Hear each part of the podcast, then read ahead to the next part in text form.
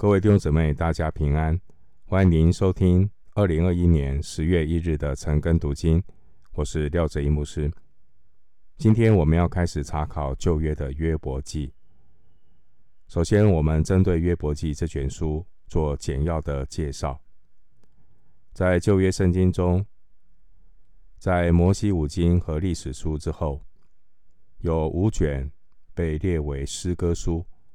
也有人称为智慧书。约伯记是第一卷，另外四卷是诗篇、箴言、传道书，还有雅歌。被列为是诗歌书，因为它的题材是用诗歌的题材所写的。希伯来书诗歌的题材，并不是按照押韵来编写。希伯来诗歌的特色。重在意义的表达和语句的协调，会使用平行法、对比法、重复法，还有加强的语法，来强调内容他所要表达的意思。约伯记是真实的，有奇人奇事，可以参考以西结书十四章十四节。二十节，还有雅各书五章十一节。约伯生长在列祖的时代，族长的时期。他并不是雅各的子孙，他不是以色列人。约伯他是一个家族的祭司，他十分的长寿。约伯记的内容并没有提到以色列人出埃及，还有摩西律法。所以可以推论，约伯的年代比摩西的时代还要早。约伯他是乌斯地的人，乌斯是在以东地的南部，阿拉伯旷野的西部。我们可以参考约伯记一章一节，耶利米哀歌四章二十一节。在约伯记当中有提到约伯的几个朋友。其中以利法，他是以扫的子孙，创世记三十六章十一节，俄巴底亚书九节。约伯另外一位朋友是比勒达，他是苏亚人。比勒达是亚伯拉罕和基土拉所生的后裔，创世记二十五章第二节。另外还有以利户这位朋友。他是布西人，是亚伯拉罕兄弟拿鹤的后裔。创世记二十二章二十一节。约伯记的作者可能是约伯自己，或是由其他人所记录下来的一个文献。后来呢，由摩西收集编写而成，时间约在主前的一千五百年。关于约伯记的中心思想。约伯记表面看来是借着约伯的遭遇，论述人为何会受苦的问题，尤其是神为什么叫一人受苦。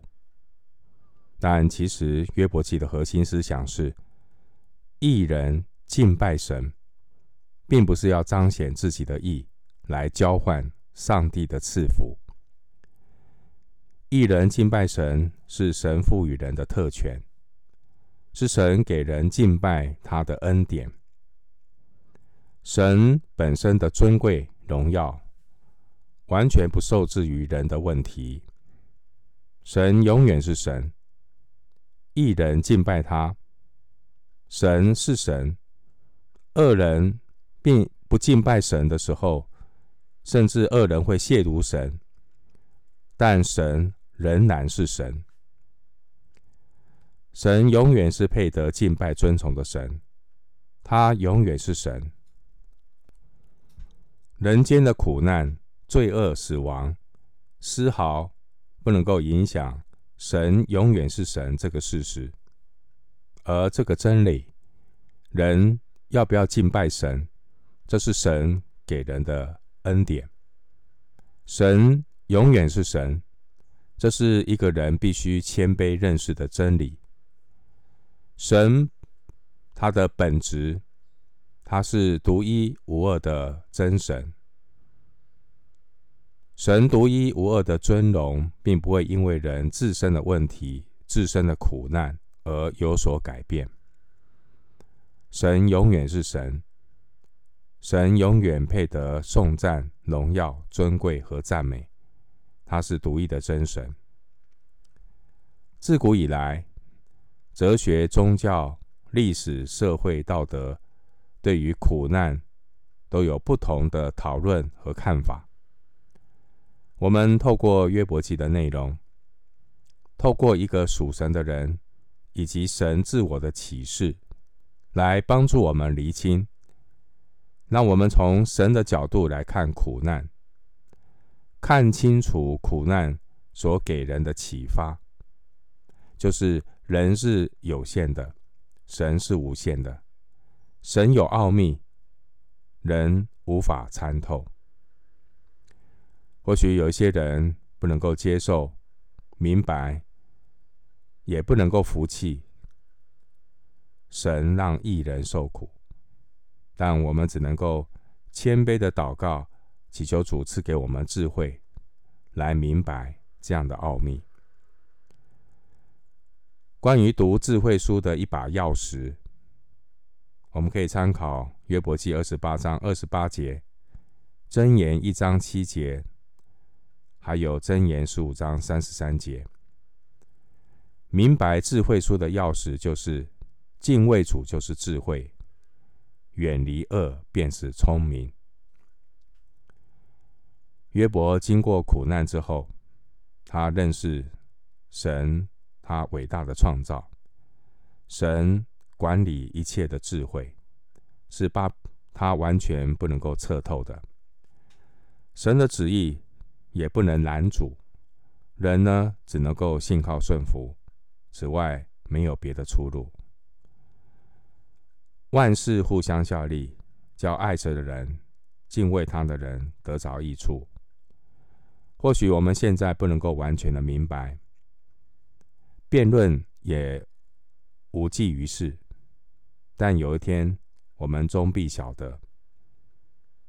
我们现在好像对着镜子镜子观看，模糊不清，将来就全知道了。当答案不够的时候呢，我们有神自己，只要我们谦卑的寻求，神必会带领我们。在神以外的人事物，包括我们自己，我们要承认，我们是渺小的。我们不过是尘土。约伯他自己经历了来自苦难的剥夺、打击、拆毁、羞辱，还有许多的痛苦。如果我们从新约的角度来解读约伯的苦难，这就如同新约的圣徒所要学习的功课，就是十字架的功课。十字架的功课。是每个作主门徒必须经历的学习。透过舍己、背十字架来跟从主，由死亡得生命，脱离原有一切的自以为是，进入一个复活、新造、属灵的境界。关于约伯记的分段，约伯记一到三章是谈到约伯的遭遇。约伯的持守，还有约伯对自己的咒诅。约伯记第四章到四十一章是约伯和他朋友的辩论。他的朋友包括以利法、比勒达、琐法，还有以利户。当然，辩论之后，耶和华神自我启示，告诉他们，他们错了。最后，约伯记四十二章是约伯记的结局。约伯他为朋友代求，约伯从苦境转回。接下来，我们进入经文，约伯记的经文。首先，我们来看第一章一到三节。乌斯地有一个人名叫约伯，那人完全正直，敬畏神，远离恶事。他生了七个儿子，三个女儿。他的家产有七千羊，三千骆驼，五百对牛，五百母驴，并有许多仆婢。这人在东方人中就为至大。第一节提到乌斯地，具体的位置不能够确定，有可能是在死海东南部的以东。参考耶利米哀歌四章二十一节，神借着亚伯兰的后裔带出救恩的计划。这救恩一开始是为着全人类预备的。约伯他不是以色列人，但第一节描述约伯，他完全正直，敬畏神，远离恶事。在以西结书十四章十四节。还有二十节，圣灵把挪亚、但以理、约伯作为地上义人的典范。回到经文第二节说，约伯完全正直。完全正直的意思是完美的、正确的。这是指约伯他品性端正，无可指责。但这不代表约伯不会犯罪。只要是罪人，一有了机会，也可能会犯罪。因此，约伯他自己不否认自己的罪性。约伯记十三章二十三节，约伯记十四章十七节。因此呢，约伯他对罪非常的警醒。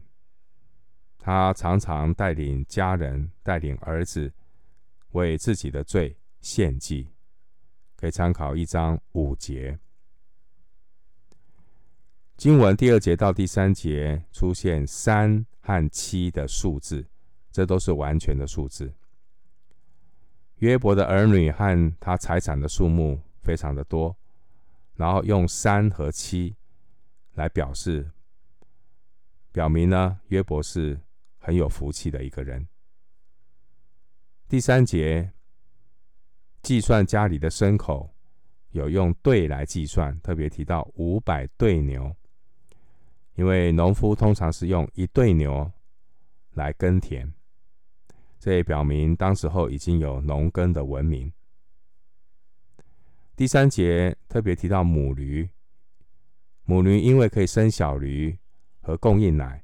所以母驴是比公驴贵重，特别提到母驴。第三节提到东方人，在亚伯拉罕时代，东方人泛指幼发拉底河北部的亚兰人。创世纪二十九章第一节，以色列人定居迦南之后，东方人泛指是约旦河东的民族。参考以赛亚书十一章十四节，士师记六章三节。第三节描述约伯，他成为至大，意思是约伯在东方人中，他成为首富。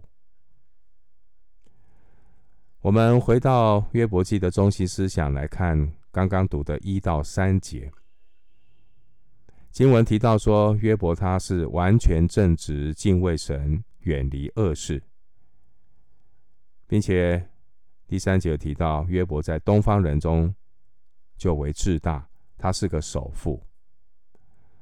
第一个条，第一个描述的是约伯这个人正直、敬畏神、远离恶事。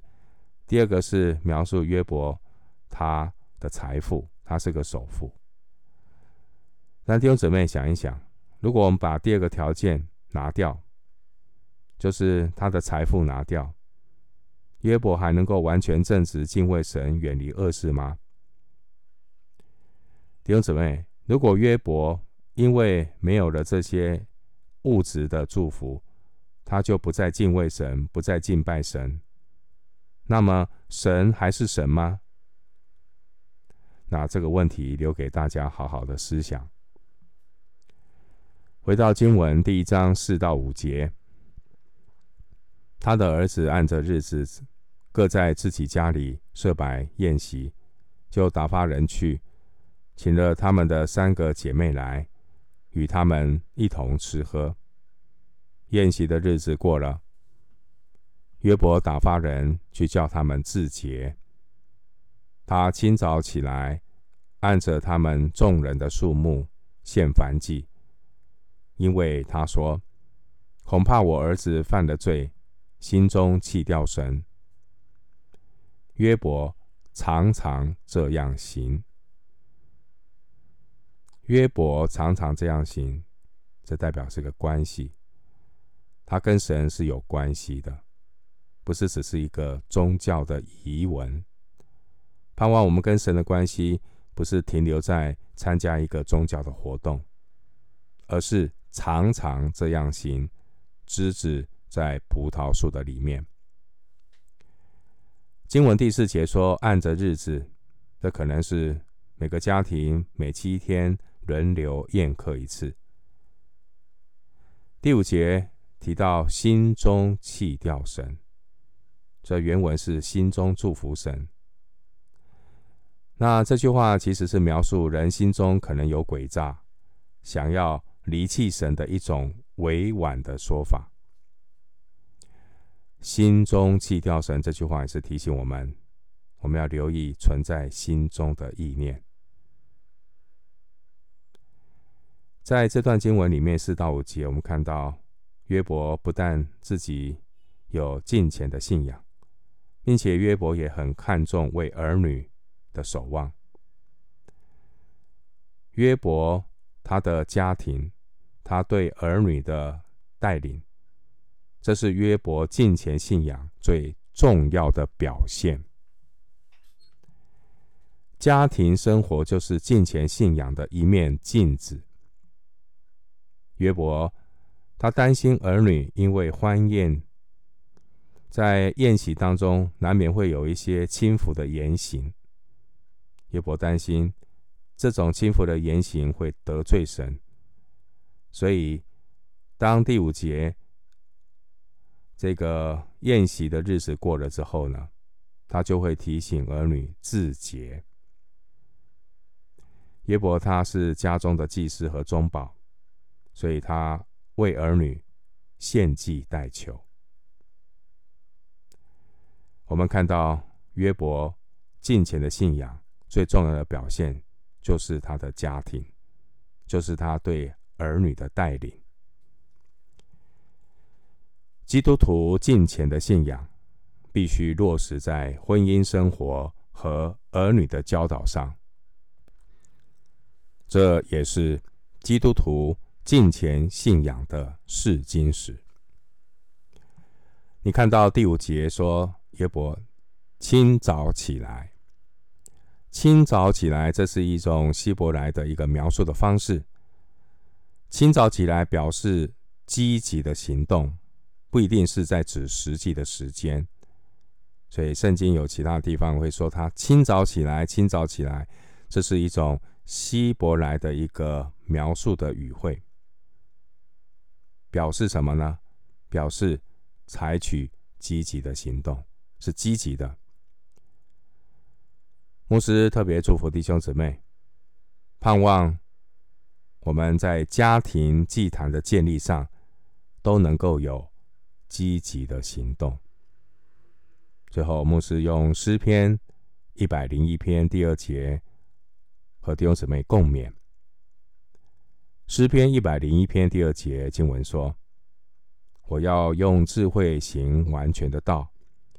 你几时到我这里来呢？我要存完全的心，行在我家中。”约伯。他就是一个存完全的心，行在家中，带领家人儿女敬畏神的一个完全人。我们求主帮助我们学习约伯的榜样。